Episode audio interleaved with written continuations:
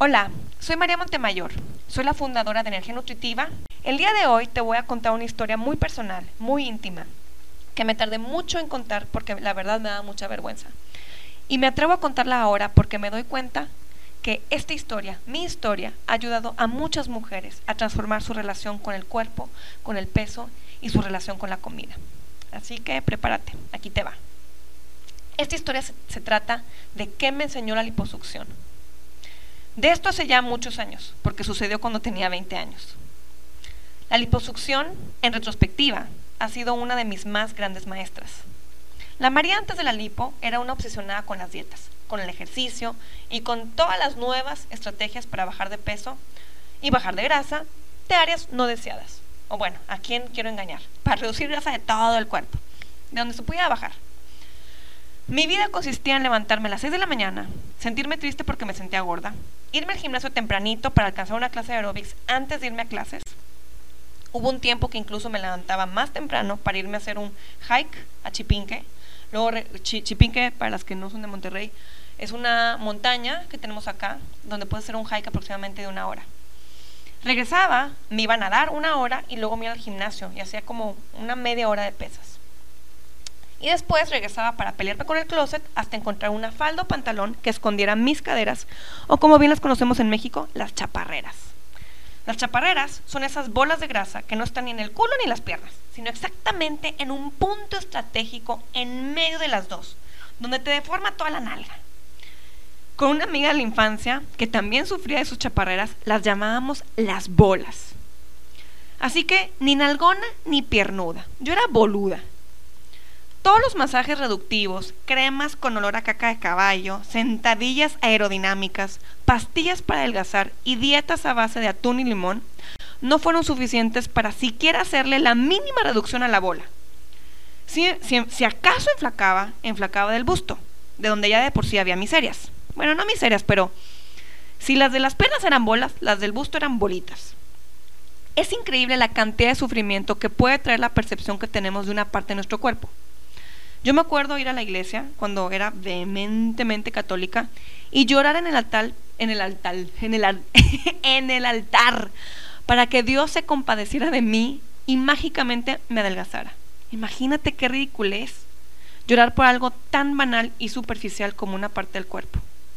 Bueno, ahora lo encuentro banal, pero en ese entonces me, me parecía una petición muy importante. Aunque mis amigas me veían siempre a dieta o siempre haciendo ejercicio, ninguna sabía verdaderamente el odio que le tenía a mi cuerpo. Pues ¿cómo iban a saber? Yo nunca se los conté. Y qué vergüenza admitir que no te gusta verte en el espejo o que uno de tus objetivos más importantes en la vida es crecer más delgada. O que en más de una ocasión te has ido de una fiesta porque te sientes incómoda con la ropa que traes puesta. ¿Qué tal, eh? ¿Qué tal poner tu vida en pausa de semejante manera? Por tanto sufrimiento, tanto llanto, tanta frustración, tanto desgaste de energía y tanta falta de amor propio, tomé la decisión de hacerme una liposucción a la edad de 20 años. Y bueno, digamos que sí, la tomé, la tomé, la tomamos entre mi mamá y yo, no por echarle a mi mamá. Mi mamá es una mujer maravillosa y lo único que ella hacía era apoyarme para yo sentirme mejor. El doctor me dijo que era la candidata perfecta. Mujer delgada, que hace ejercicio y se cuida, pero que tiene unas áreas de grasa no deseables. Eso quiere decir que te haces la lipo y no la vuelves a rebotar, porque es candidata perfecta, ¿verdad? Bueno, al menos en teoría, porque te cuidas, no comes chatarra y te matas en el gimnasio. ¡Wow! ¡Qué maravilla! Soy candidata. Buenísimo. Pues bueno, ya, ya estaba yo lista para entrar al quirófano. Me pasan a la salita donde te circulan las áreas que te van a rebanar. Sí, porque eso es lo que te hacen. Te rebanan partes de tu cuerpo como si fueras jamón en la carnicería. De verdad que nada más de acordarme me dan ganas de llorar. Pero bueno, mi intención era únicamente eliminar las bolas, las chaparreras. Pero ya dentro de la salita, que sale el doctor y me dice que hay que eliminar parte de la nalga, parte frontal de la pierna, donde están los cuádriceps, porque si no, quedo deforme. Y yo para mis centros decía, ¡ay, qué alegría! Dos por uno. Eso fue lo primero que pensé. Después pasó por mi cintura y me dice que también hay que rebanar la parte de atrás para que se vea todo parejito, ¿verdad? Porque si no, quedo como que con la, ¿cómo, cómo se llaman? La, pues la parte de atrás de la, de, la, de la cintura, la lonjita de atrás.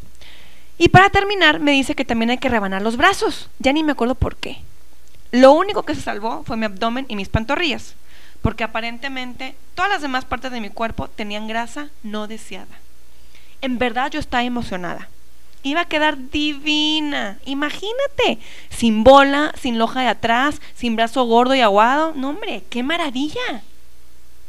Entré al quirófano con una tremenda ilusión.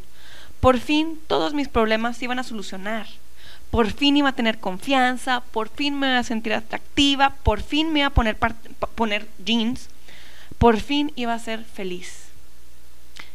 Resulta que entro al quirófano y lo que recuerdo es despertarme a media cirugía y gritarle al doctor, duérmame, duérmame, porque yo escuchaba el sonido de la máquina que te raspa la grasa, que es la que me recuerda a la revenadora de jamón. Y me acuerdo de los movimientos que hacían los doctores mientras me sacaban los excesos de grasa. Así, como si te estuvieran rebanando, como, como una rebanada de jamón, tal cual. Desperté varias horas después, vendada por todo el cuerpo, supremamente cansada y muy hinchada. Y para no hacerte el cuento largo, mi tiempo de recuperación fue de aproximadamente tres meses, de los cuales el primer mes fue en reposo total. Sí, en cama, sin poder pararme más que al baño. Esto yo no me acordaba hasta hace poco que, los, que estábamos platicando esta experiencia con mi mamá y me dice, sí, mijita, yo me acuerdo que yo te ayudaba, yo te ayudaba a cambiarte las vendas y era asqueroso, o sea, las vendas llenas de sangre. Y claro, yo era un moretón completo. A mis amigas les había dicho que me había dado un virus tremendo, un virus tremendo que me impedía salir de casa. Yo me había hecho la liposucción en unas vacaciones de verano, cuando, cuando estaba en carrera. Porque claro, y qué vergüenza admitirles que me había hecho una liposucción. Nadie podía saber, nadie se podía enterar. Todo esto fue a escondidas de la gente que más me quería. Mi cuerpo era un moretón, moretón desde los brazos, pasando por la parte de atrás de la cintura, las nalgas, los músculos. Un moretón andando lleno de vendas y una faja apretada para que todo se reacomodara. No veía yo el día en que se me deshinchara el cuerpo para ver mi transformación. Los primeros días obviamente estaba tan hinchada que era imposible ponerme ropa, ni la que me quedaba holgada. Pero conforme fueron pasando las semanas, empezó a disipar la inflamación y nuevamente pude ver mis piernas y mis brazos. Pero, para mi sorpresa, no había quedado como yo había soñado. No se notaba una gran diferencia en las pompas. Así que, claro, Regresé con el doctor a reclamarle y efectivamente confirmó mis sospechas. No había quedado bien. Así que órale, de regreso al quirófano para rebanar los últimos gramos de grasa que habían quedado. Imagínate, una segunda liposucción. No, qué barbaridad. Ahorita me acuerdo, digo, qué bárbara, qué loca. Un par de semanas después, lo había logrado. Ya no había grasa, ya no había bolas. Lo que quedaba de las nalgas era un culito chiquito divino. No, qué bien me sentía, con qué confianza caminaba. Me sentía la mujer más atractiva del mundo, orgullosa de mi cuerpo y de mis piernas. Por primera vez en mi vida me pude comprar unos jeans que se me vieran bien. ¿Qué va? Se me ven espectaculares. Talla 4. Pude tirar todos mis pantalones viejos a la basura, porque ya me quedaban volando y me levantaba todas las mañanas con ganas de verme en el espejo y ver esa transformación. Imagínate. O sea, después de años de no tener ganas de levantarme, por fin me quería levantar para verme en el espejo. claro, con un poquitito de culpa porque la transformación no había sido mía. Había sido gracias al cirujano que coincidió en que mi cuerpo era inaceptable y tenía que ser rebanado para deshacerse de la grasa indeseable. Cuando me vieron mis amigas, quedaron anonadadas wow, María, ¿qué te pasó? y yo, nada, me super enfermé y no comí en un mes. Oye, pues wow, qué bien te ves. La enflacada te cambió por completo el cuerpo. Imagínate, no, yo quería reírme, ¿verdad? Por tal motivo yo no recomiendo que hagas comentarios a las personas que han bajado mucho de peso, porque nunca sabes los esfuerzos sobrehumanos, crueles y de autobuso que llevamos a cabo con nosotras mismas para portar la nueva talla. Al decirles, al decirles que se ven muy bien, podemos estar reforzando estos comportamientos negativos. Al par de meses, vuelvo a mi vieja rutina de hacer dietas y ejercicio extremo. El problema es que ahora la obsesión era ahora era aún peor que antes. La obsesión ya no estaba basada en el odio hacia mi cuerpo, ahora estaba basada en el miedo. Ahora sí tenía algo que perder. Ahora tenía un miedo terrible a engordar y a perder ese cuerpo que tanto dolor me había costado. Así que, con el paso de los años, a través de mucha dieta, mucho ejercicio, mucha frustración, mucho miedo, mucha ansiedad por comer, mucha comilona, fui subiendo poco a poco cada kilo de grasa que perdí en ese quirófano. Nunca dejé de hacer ejercicio, nunca dejé de hacer dieta. Al contrario, persona más comprometida con su rutina no existía. Pero no te puedes deshacer de algo que te pertenece. Y aparentemente esa grasa era verdaderamente mía. Era parte de mi aprendizaje. Era mi maestra. Y así, siete años después de mi gloriosa transformación, gloriosa entre comillas, después de años y años de continuar con dietas y ejercicio, regresaron todos los kilos que había bajado. Toda la grasa que había bajado se había reacumulado, se había reacomodado en otras áreas de mi cuerpo que no tenía contempladas, como en mi glorioso abdomen, que en ese entonces se había salvado de la rebanación. Y aunque las bolas nunca volvieron a salir tal como estaban antes, las nalgas y los, y los muslos crecieron, los brazos también. Sigo siendo una mujer caderoncita y no tengo los brazos soñados de Jennifer Aniston. La frustración y el autodesprecio volvieron. La ansiedad se volvió parte de mi rutina diaria, así como otros pensamientos y creencias tóxicas que me regresaron a la, a la cárcel de la que pensé que me había liberado. ¿Qué pude aprender de todo esto? Claro está, me di cuenta de todo este aprendizaje mucho tiempo después. Ahora que me he liberado de las dietas, de la necesidad de tener un cuerpo que no es mío y de las creencias tóxicas falsas que me decían que así como era yo no era suficiente. La liposucción me enseñó tres lecciones muy importantes. La primera, que la grasa y el peso son un mensajero. Si tratas de eliminarlo sin escuchar el mensaje, este regresa. Mi grasa regresó, todos y cada uno de los kilos regresaron, solo que se acomodaron en diferentes lugares. No hubo transformación, ni interna ni externa. La lucha con el cuerpo terminó hasta que aprendí que nunca iba a que nunca iba a poder tener un cuerpo diferente al que ya tenía y que la ruta de aceptación iba a ser más fácil y pacífica que la que había emprendido por los 15 años anteriores. La segunda lección que aprendí es que la transformación verdadera únicamente puede suceder desde adentro, nunca de afuera. Yo traté de transformar mi cuerpo de afuera hacia adentro, pensando que cuando tuviera el cuerpo perfecto, entonces iba a ser feliz. Iba a deshacerme de la frustración y el odio hacia mi cuerpo. Pensé que iba a tener confianza y que iba a poder, y que iba a poder lograr todo lo que me había propuesto. Vaya mi sorpresa que el miedo y el odio hacia mi cuerpo nunca se fueron. Se quedaron dormidos y despertaron cuando mi cuerpo empezó a tomar la forma que tenía antes. Mi confianza fue efímera.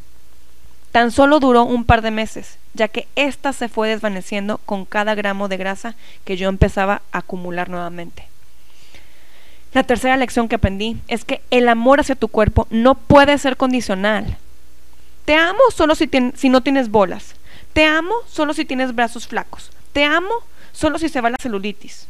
No, el amor hacia tu cuerpo para una verdadera liberación tiene que ser incondicional, aún con la bola, aún con la grasa, aún con la celulitis. Parece difícil, pero es más fácil que seguir en guerra contigo misma, culpando a tu cuerpo porque no cumple la estúpida expectativa a la que lo has sometido. Sí, discúlpame que te lo diga, pero es una estúpida expectativa. ¿Me arrepiento de haberme hecho la liposucción? No, la realidad es que no. Si tuviera que volverlo a hacer de nuevo, ¿lo haría? Posiblemente sí. Este ha sido parte de mi aprendizaje como ser humano y me recuerda todos los días que todavía tengo mucho que aprender y evolucionar. Me enseña que todavía tengo que aprender a amar mi cuerpo incondicionalmente, no solo cuando me gusta lo que veo.